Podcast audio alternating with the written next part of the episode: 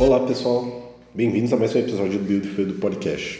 Eu sou Bruno Ramos e nas últimas semanas eu tenho revisitado o livro Clean Code. E aí galera, Fabrício Alvo aqui. E aí galera, aqui é o Bruno Rocha e nas últimas semanas eu não fiz nada porque eu tô de férias. Como de costume, se você não segue a gente no Twitter, o nosso handle é BuildFieldCast. Lá a gente costuma postar o spoiler de gravações que a gente vai fazer e também a gente costuma responder as mensagens que vocês mandam pra gente. Nesse episódio, a gente vai falar um pouquinho sobre Release Train. O que, que seria Release Train na concepção de vocês e como que isso impacta, o que, que isso traz benefício? Acho que vai ser um episódio que a gente vai trocar bastante ideia, porque é um assunto muito interessante. Mas uma pergunta mais introdutória para vocês, o que, que é Release Train e o que, que é esse processo dentro da empresa que vocês trabalham? Eu acho que isso é um assunto muito legal porque eu acho que todo mundo consegue tirar algo novo disso.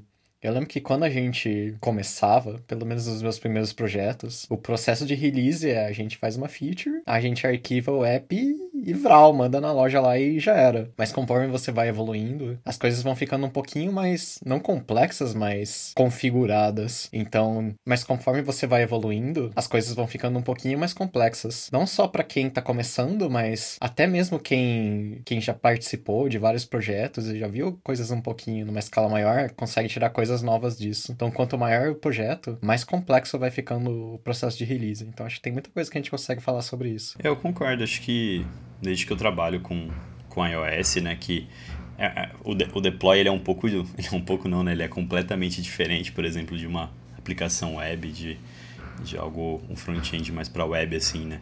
É, desde que eu trabalho com isso, eu vi muita coisa acontecendo. Então, eu passei lá pela parte do, de fazer o arquivar lá no Xcode e tudo mais, enviar para a loja por ali, até coisas automatizadas, onde você só aperta um botão.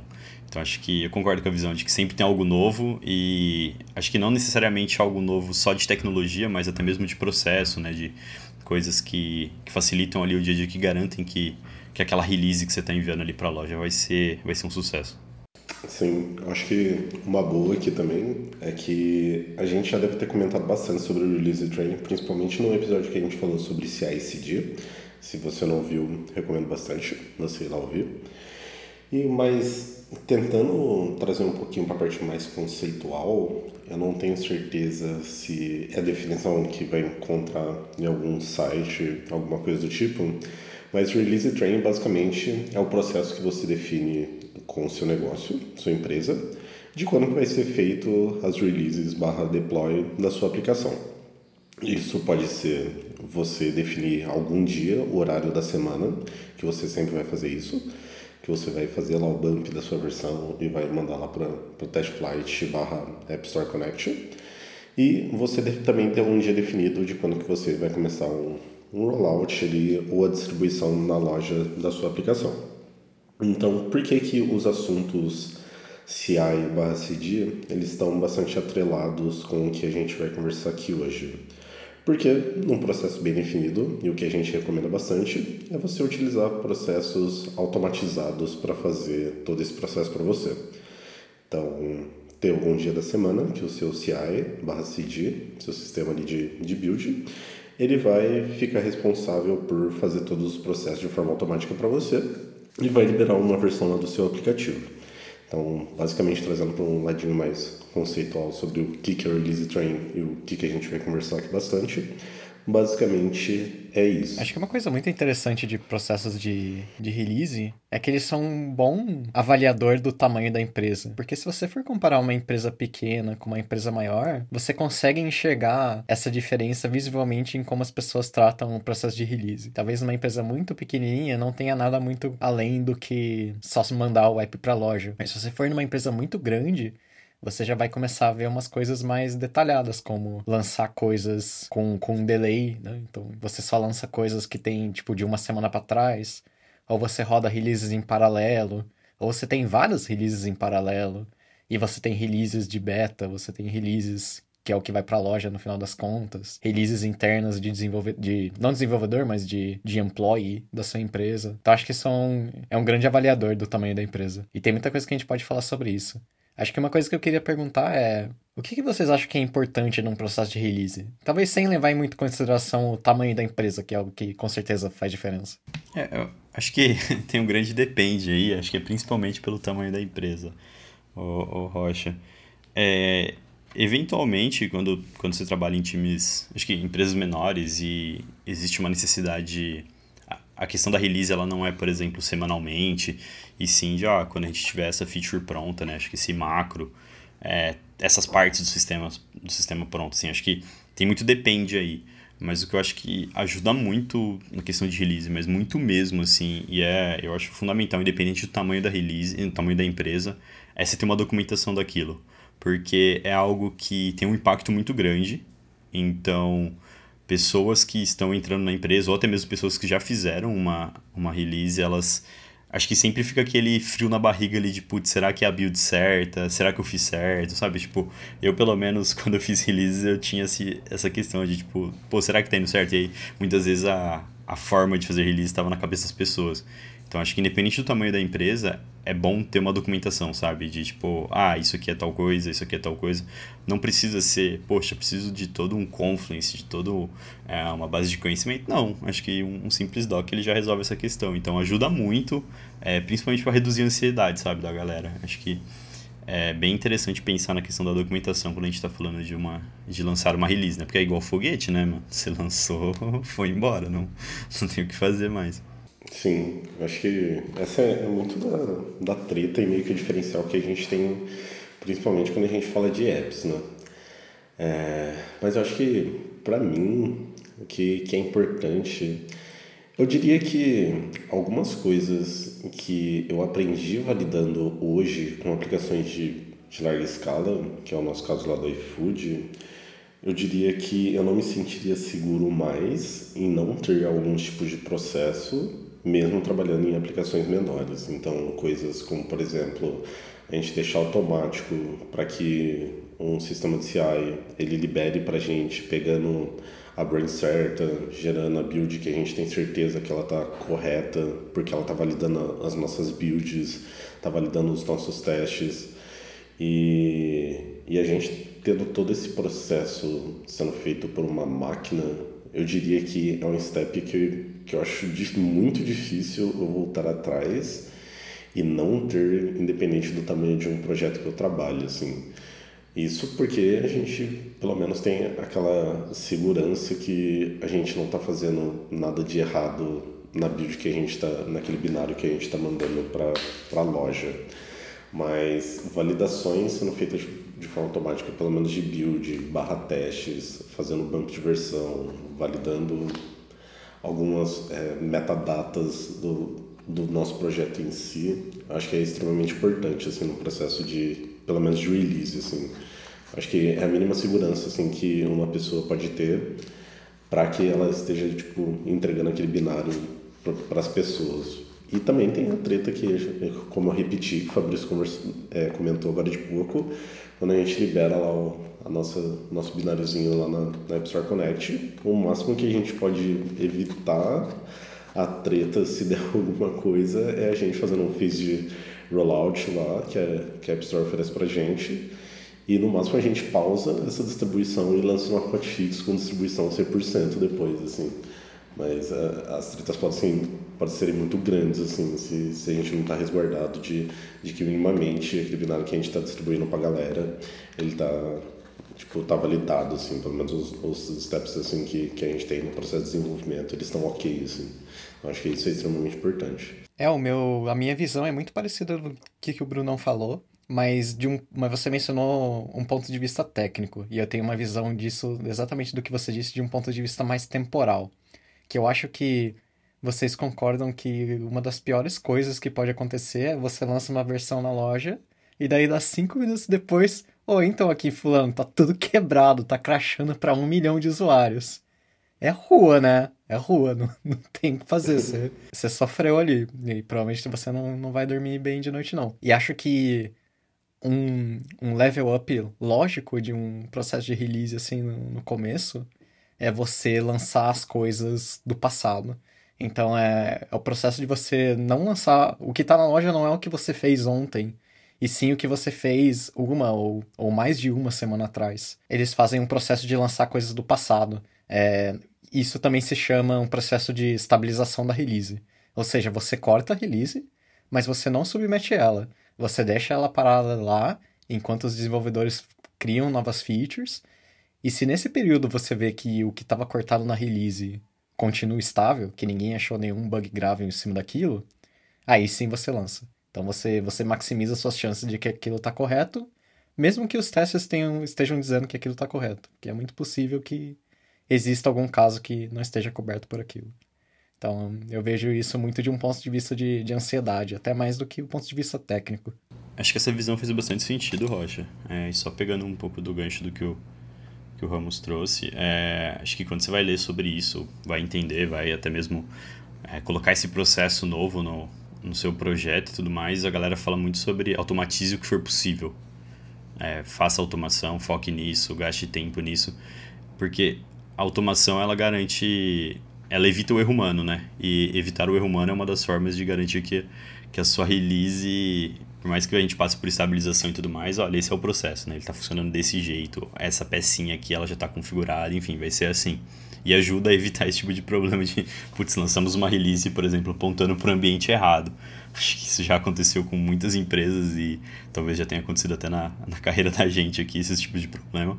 Mas o, mas o ponto é, tudo que dá para automatizar, cara, acho que vale a pena investir tempo nisso. É claro que tem uma questão de prioridade, tem uma questão de tamanho, tem uma questão do quanto, qual que é o valor disso, né? Se você faz uma release a cada 3, 4 meses, por exemplo, talvez não faça tanto sentido é, automatizar tudo, mas eventualmente você vai ter coisas muito mais simples, assim, que você investe pouco tempo, você vai ter um, um resultado muito, muito grande. Então, tipo, focar em automação vai ajudar lá naquela parte de evitar ansiedade, tipo, putz, será que isso aqui foi configurado certo? Será que tá ah, será que a flag X está de um jeito? Enfim. E acho que tem uma outra coisa que não está muito bem. Não é de certa forma relacionado com release, mas é algo que traz um pouco mais de segurança quando a gente vai lançar algo, é feature flagging. Então a gente falou disso no episódio de uh, apps de escala, né, com, com a Aline. Mas é o tipo de coisa que dá uma segurança a mais, né, quando você faz algo com feature flagging. Poxa, é, eu não tenho tanta certeza, por mais que a gente tenha testado, por mais que esteja estabilizado de certa forma se a gente encontrar um problema crítico, a gente não vai ter que fazer uma loucura de fazer um hotfix, né? Sair correndo atrás e fazer esse tipo de coisa, né? Fazer essa, essa operação aí com uma velocidade muito, muito mais alta e eventualmente deixar alguma coisa passar. Você simplesmente desliga a toggle e, e segue a vida, né? Coloca na, na próxima release ou faz com mais calma. Então, não está muito ligado, mas acho que é, é bastante importante no processo de release ter uma garantia de que você consegue desligar remotamente, né? As features. Acho que isso é um ponto legal que a documentação entra, né? Porque uma, uma necessidade grande disso é que quando você realmente precisa voltar atrás de alguma coisa, ajuda muito você ter algum lugar onde isso está detalhado, né? Quais foram as features que entraram na nossa release e quais são as flags atreladas a isso. Mas por outro lado, infelizmente isso não funciona se você tiver uma empresa muito grande. Tipo aqui no Spotify. Se eu soltar uma release do Spotify aqui, tem 10 mil commits. Eu nunca vou conseguir documentar esse negócio, então. Mas felizmente tem outras formas de resolver isso. Eu concordo que em times maiores existe uma dificuldade para entender o que está entrando, né? Tem muitos contextos. Aí eu fiquei curioso, Rocha, sobre como que vocês... Você falou, ah, tem outras formas de saber um pouco sobre isso. É, eu, eu, queria só entender um pouco mais. Vocês geram, tipo, um, uma lista de tasks que entraram no, no Gira, por exemplo. Enfim, só para entender mesmo. Achei, achei interessante, acho que pode ajudar uma galera aí. É que eu acho que nesse caso de uma empresa muito grande, o que acontece é que a, a release da feature específica, ela fica do controle de, de quem está fazendo. Então isso fica mais no. Tipo, eu não acho que tenha um lugar específico que eu entre que tenha um release log inteiro do Spotify. Tipo, tem, vai ter os commits, mas vai ter muita coisa. Não vou saber o que, que tá escrito lá. Mas fica ao controle do, dos managers e dos product managers do time saber se aquilo tá certo. Então acho que essas pessoas têm o controle disso. Mas não de um esquema central, igual seria numa empresa um pouquinho menor. Perfeito. Encontrar um commit, encontrar uma feature nessa lista é agulha no, pa... no paieiro, né? Tipo, não, não, não... É. Quem fez a feature sabe, mas, mas alguém olhando de fora, tipo, que não seja do time, daí eu acho que. É, é porque, a princípio, não é para ser problema dessa pessoa. Então, não é esperado que ela encontre aquilo. A não ser que a pessoa seja relacionada com, com essa feature de alguma forma. É, perfeito. Sim. Eu acho que esse, esse fato que você comentou aí, Rocha, tipo, é algo que a gente já está começando a passar por alguma situação bem parecida. Assim. Eu diria que a gente lá do iFood, Há muito tempo a gente já tem bastante pessoas desenvolvedoras iOS no time, então já sempre foi um time bem grande, pelo menos desde a época que eu entrei, que foi ali no começo de 2018. Ainda assim, o processo de, de, de, release, a gente ainda tinha bastante noção assim, das coisas que estavam entrando, de funcionalidade. Os times tinha, conseguia ter uma comunicação ainda bem forte tipo, das coisas que a gente estava entregando. No contexto hoje, eu percebo que a cada dia, se a gente olha lá o histórico de, de merges que foram feitos, tipo, por exemplo, na Develop, quando sair uma release train lá na nossa sexta-feira, o número de features e correções de bugs, melhorias e factors é muito grande. Tipo, eu acho que é, já é muito difícil a gente tipo, ter noção de todas as coisas que a gente tá chipando ali na, na app no, no momento da release, assim. Acho que a gente a gente está com deve estar tá no, no, nosso maior número assim de pessoas desenvolvedoras e acompanhar isso eu acho que já se tornou uma tarefa muito impossível assim então tipo fiquei em cargo mesmo da galera no nível mais de negócio mesmo se alinhar com as coisas que que está sendo é, chipadas ali no código as features que está entrando para que as outras pessoas ali tenham uma noção maior também do que que do que, que tem de novo ali naquela versão que a gente está liberando mas eu diria que na nossa realidade também já está ficando bem impossível da gente saber, assim, ter controle de todas as coisas que a gente está colocando numa versão da app, assim. Até porque foram criados novos times e tal. Então acho que hoje em dia já é bem difícil já. Acho que isso é um ponto interessante também do que você disse, porque eu acho que isso é um grande motivo pelo qual não só as empresas lançam coisas feitas no passado, que é o que eu tinha mencionado mais cedo, mas como também as empresas forçam os funcionários a usar a versão beta do app. Então, eu acredito que agora é assim no iFood, porque quando eu tava lá eles estavam querendo fazer isso aí. Mas todo mundo que é funcionário tem que usar uma versão específica, que é o último beta do, do app. A pessoa não pode usar a versão da loja. E a razão é simplesmente para que essas pessoas consigam auxiliar em achar algum bug. Porque já que ninguém sabe de verdade o que está entrando nas versões, meio que não tem como as pessoas que fizeram a feature saber se aquilo vai quebrar alguma coisa completamente não relacionada. Todo mundo espera que isso não aconteça, mas, mas ninguém sabe, né? Então, se você lança coisas feitas no passado e você força todo mundo a usar a versão beta do app, você consegue achar esse tipo de, de situação mais fácil. E daí o que acontece é, alguém acha um bug, manda um reporte, e daí, pelo menos aqui o que acontece é que tem tem um time de release que, que cuida do processo da release. E daí esse time de release faz o papel de achar quem que é o dono da, daquela coisa que está falhando e, e repassar o hotfix. Não hotfix nesse caso porque a versão nem foi lançada, então esse é o benefício. Bacana. Acho que a gente conseguiu, não necessariamente concluir, mas a gente pegou assunto bem importantes, assim, acho que a automação, ela, ela ajuda bastante na, a questão da release, a parte de documentação, e acho que o alinhamento, né? Que acho que esse é um ponto importante, né? Tipo, as pessoas saberem o que está, não necessariamente saberem tudo que está entrando, mas terem essa visão de eventualmente a feature A pode impactar na feature B, enfim. O ideal talvez é descobrir isso antes, né? E não, não necessariamente depois, assim, mas eventualmente acontece. Acho que pelo tamanho, né? Do, dos times, dos escopos e, e como os times são independentes, né? Trabalham em em fluxos separados, né, nos seus domínios, de certa forma. Talvez a gente possa falar isso de um ponto de vista mais técnico. Como que vocês acham que funciona bem tratar o processo de release em questão de branches? É, eu acho que é, esse, essa pergunta é muito boa. É, a gente, quando a gente fala de um processo de release num time de desenvolvimento, que a gente precisa de um processo um, um pouco mais bem definido para as coisas correrem minimamente bem e a gente ter organização e ter certeza meio que o código que a gente está escrevendo, que a gente quer entregar numa versão, numa versão X, isso realmente vai acontecer de fato, é a gente ter um processo ali de, de desenvolvimento ali correto no que diz respeito ao sistema de versionamento ali.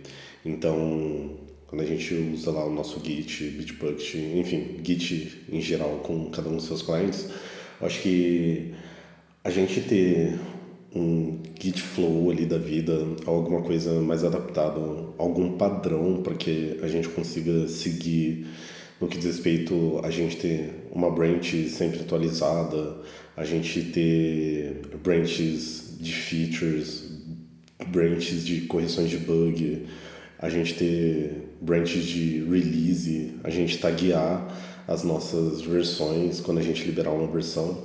Isso é extremamente importante porque, num caso, e numa pergunta que eu quero fazer depois, inclusive para vocês, que é como de fato acontece esse release train dentro de, das empresas, acho que a gente consegue ter a consistência e consegue manter organizado barra seguro todo esse processo de que a gente sempre tenha na versão que de fato que a gente quer, assim. Então, seja corrigir um problema enquanto tem um, a gente precisa liberar um hotfix e a gente tem uma branch, por exemplo, que ela tá sendo chipado um monte de código ali que já entrou depois que foi liberada a versão, como que a gente consegue se organizar para a gente subir somente aquela correção naquela versão e subir um hotfix ou como que a gente consegue, no nosso caso lá no iFood, lá que a gente tem uma semana de estabilização das versões, como que a gente consegue corrigir os problemas de uma versão que está sendo testada, enquanto uma branch ainda está sendo a todo momento atualizada, assim.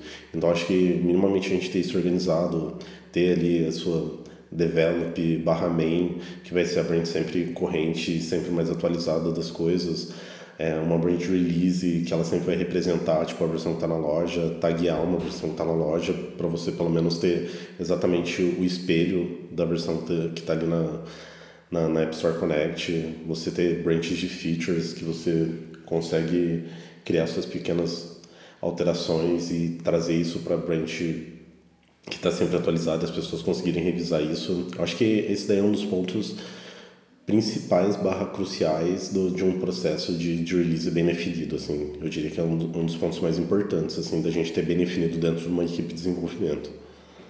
É, e acho que essa questão dessa organização, principalmente das tags, né, das branches de release, ela é muito boa no curto prazo, no imediato ali, pô, preciso fazer um fix aqui, preciso é, pô, tem alguma coisa quebrada, mas no longo prazo eu também acho que é bem relevante. Já precisei já investigar porque em uma versão específica de 8, 9 meses atrás uh, tem, está saindo uma request para o endpoint X, porque estamos tendo uma carga relativamente alta nesse endpoint vindo dessa versão, sabe? Então acho que esse tipo de organização ele, ele é muito simples de ser feito, de certa forma, e ele tem muito benefício tanto no, no curto prazo quanto no longo prazo, sabe? Acho que ter esse padrão ele só traz benefícios. Então, ter branches bem definidas, ter tags e tudo mais, ter um processo que garante que isso está sendo feito, né, no caso. Então, poxa, fiz uma build aqui, vai ser feito o tagueamento e tudo mais. Então, acho que só tem, só tem benefício só. E acho que eu concordo com a visão de cara, isso é crucial, assim.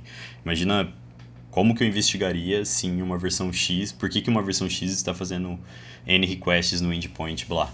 Cara, eu teria que fazer o quê? Entender quando essa versão foi para a loja, encontrar o último. Cara, possível, assim, né? Muito, muito complicado. Esse é um trabalho muito, muito demorado. Hoje eu consigo fazer checkout em uma tag, fazer, ou fazer checkout na branch e, e fim da história, sabe? Então acho que é crucial, concordo com a, com a visão aí do Bruno. Eu colocaria um ponto a mais também, que é o que o Fabrício tinha falado no, no começo, de que idealmente, para isso funcionar bem, você também precisa ter uma, um nível de abstração, diria, errei, um nível de automação legal nisso. Porque eu lembro quando a gente começou a fazer isso no iFood, a gente começou a criar as branches manualmente, a gente viu que era um inferno. Especialmente quando você precisava soltar hotfix. Você soltava. Você comentava na master, daí falava, putz, mas isso aqui precisa entrar na release, mas a release já foi cortada. Então preciso replicar isso aqui na release. E daí na época tinha merge back que quebrava tudo. Era, era, era um inferno. Mas aí depois que a gente colocou várias ferramentas para fazer isso sozinho, aí sim ficou uma maravilha. Sim, é naquela, né? Tem um esforço, tem ali um período onde você tá automatizando, mas depois disso, cara, vai, vai tranquilo, assim. Então, e só colhe os benefícios, só colhe os frutos. Mas acho que esse é um ponto, né? A gente meio que precisa sentir a dor para fazer aquilo acontecer. E aí talvez empresas que não têm essa necessidade, que fazem releases mais espaçadas, por exemplo, que têm times menores, releases muito mais controlados, elas não precisem disso, né?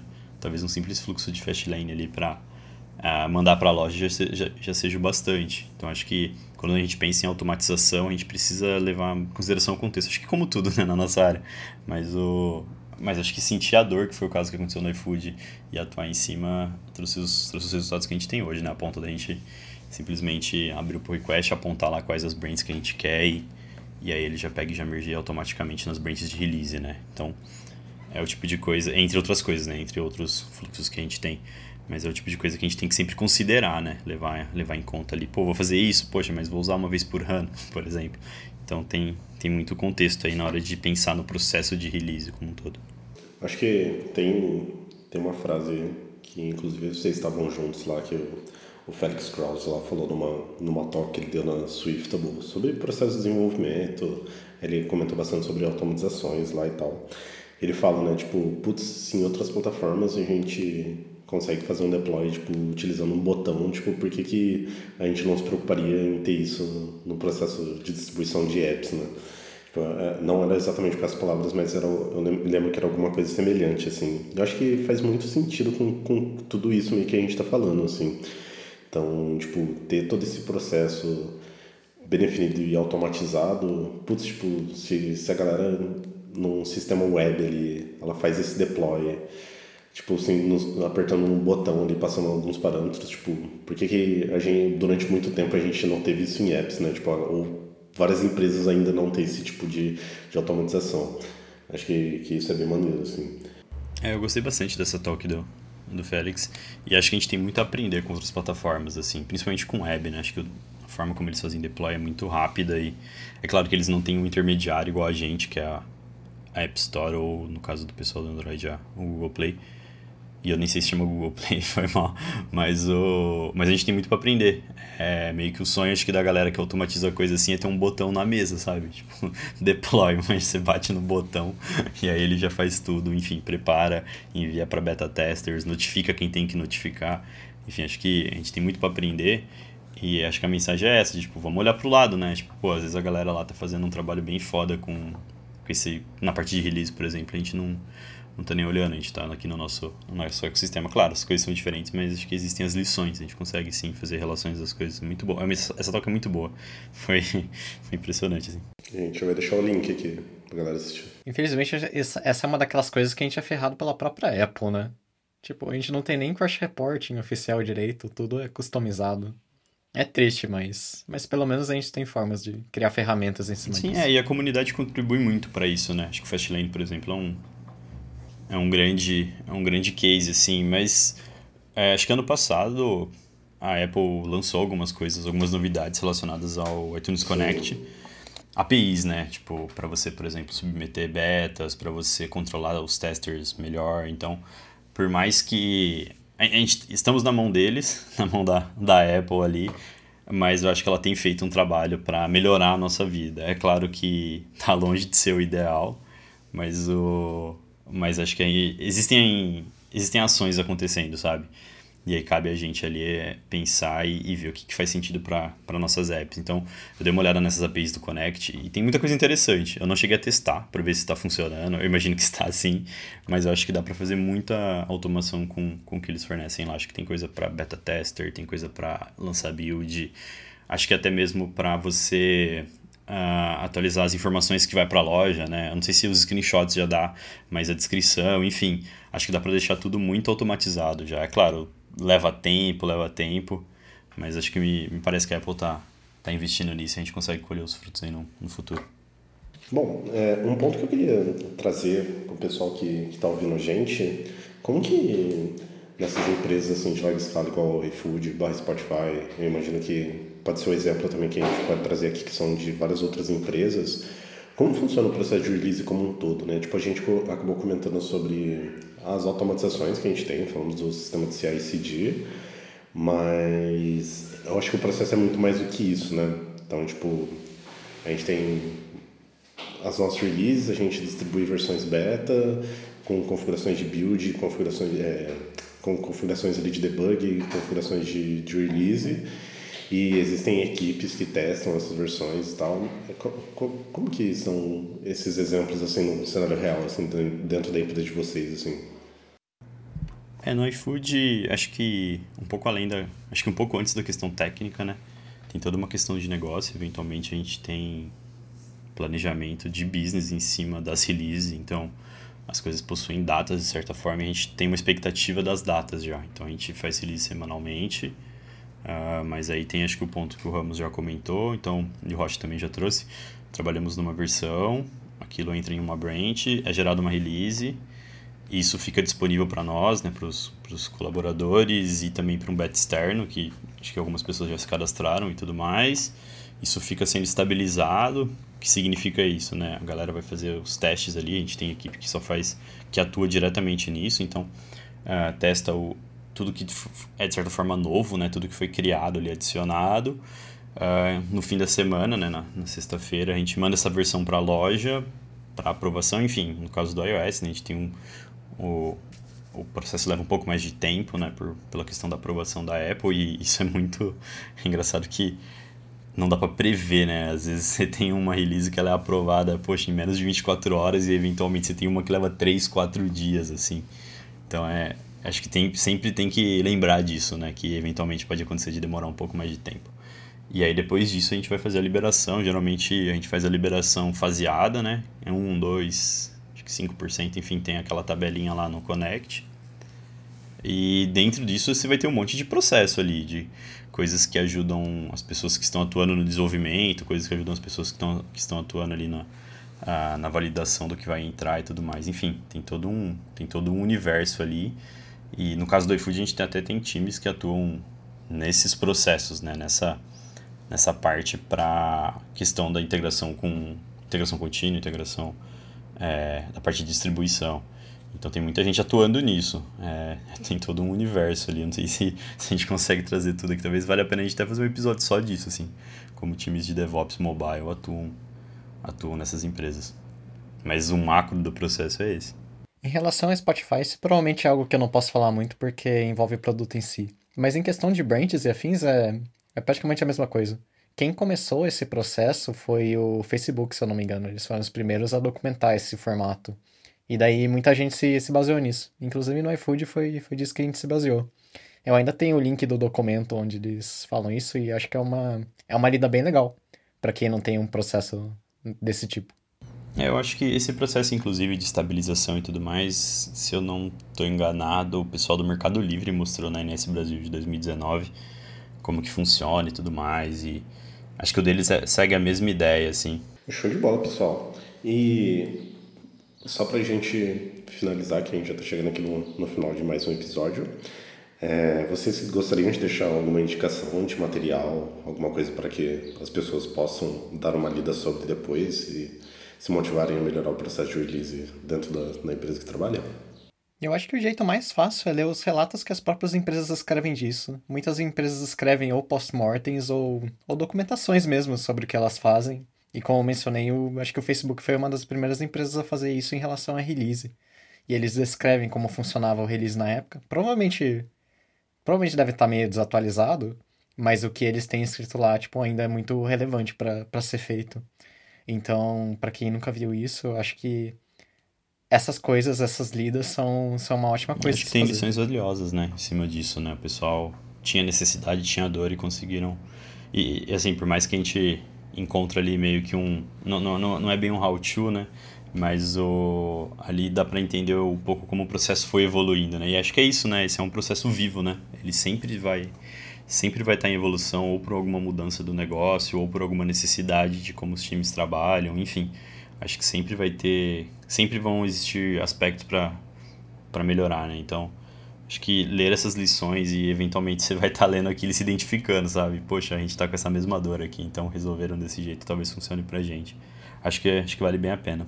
É isso, pessoal. Chegamos ao final de mais um episódio. Só um disclaimer. Se você não segue a gente no Twitter, nosso handle é buildfieldcast. E é isso. Muito obrigado por todos vocês que estão acompanhando a gente. Chegamos ao final de, do nosso primeiro ano do Buildfieldcast. Eu diria de longe, mas com talvez alguma convicção que é um projeto que deu muito certo. a gente tem uns números bem interessantes. A gente compartilhou alguns deles lá no, no Twitter. A gente está extremamente feliz com o feedback que a gente teve durante todo esse período, inclusive nesse final de ano, muitas pessoas vieram falar com a gente de como que o nosso projeto de alguma forma ajudou elas em sua carreira. A gente fica extremamente feliz que sempre foi esse o propósito do nosso podcast, que era trazer algum conteúdo e nossas experiências, trazendo convidados e como isso podia impactar de certa forma, de certa forma na carreira de, das pessoas que nos ouvem. Então, é, fica um muito obrigado aí por esse ano de 2020 a gente ter chegado com esse projeto onde a gente chegou. Isso é, acho que grande parte é muito de vocês que ouvem a gente, que participam junto com a gente aqui. Fico isso um grande agradecimento para todos vocês. Que bonitinho, eu nunca é... espero essas mensagens bonitinhas do Brunão. Mas eu, eu concordo, concordo plenamente. Muito obrigado a todos que, que escutam a gente. Ia ser muito mais legal se a gente pudesse fazer isso pessoalmente. Acho que as conversas seriam bem mais fluídas. Mas ah, tá no corona, né? Então. Então é bom saber que as pessoas escutam a gente mesmo quando tem espaço pra gente melhorar. É, fica um sincero obrigado aí. Acho que o, o Brunão trouxe, trouxe a mensagem muito mais, muito mais elaborada, mas agradeço de coração em todo mundo que, que escuta a gente, que, que participa lá no Twitter, que compartilha eventualmente um, um episódio nosso. É, Acho que concorda aí, Brunão, tá? É um projeto e tanto aí. Eu fico muito feliz em estar tá encerrando o ano com, com essa quantidade de episódios, muito assunto, muito assunto massa. A gente recebeu muita gente boa. Satisfação. Show de bola mesmo, é. Satisfação, tá? Fazendo parte do projeto aí. Valeu, pessoal. Tchau, Valeu, tchau. galera. Valeu, pessoal. Tchau, tchau. Feliz Natal e feliz Ano Novo. Falou. Boas festas, pessoal. We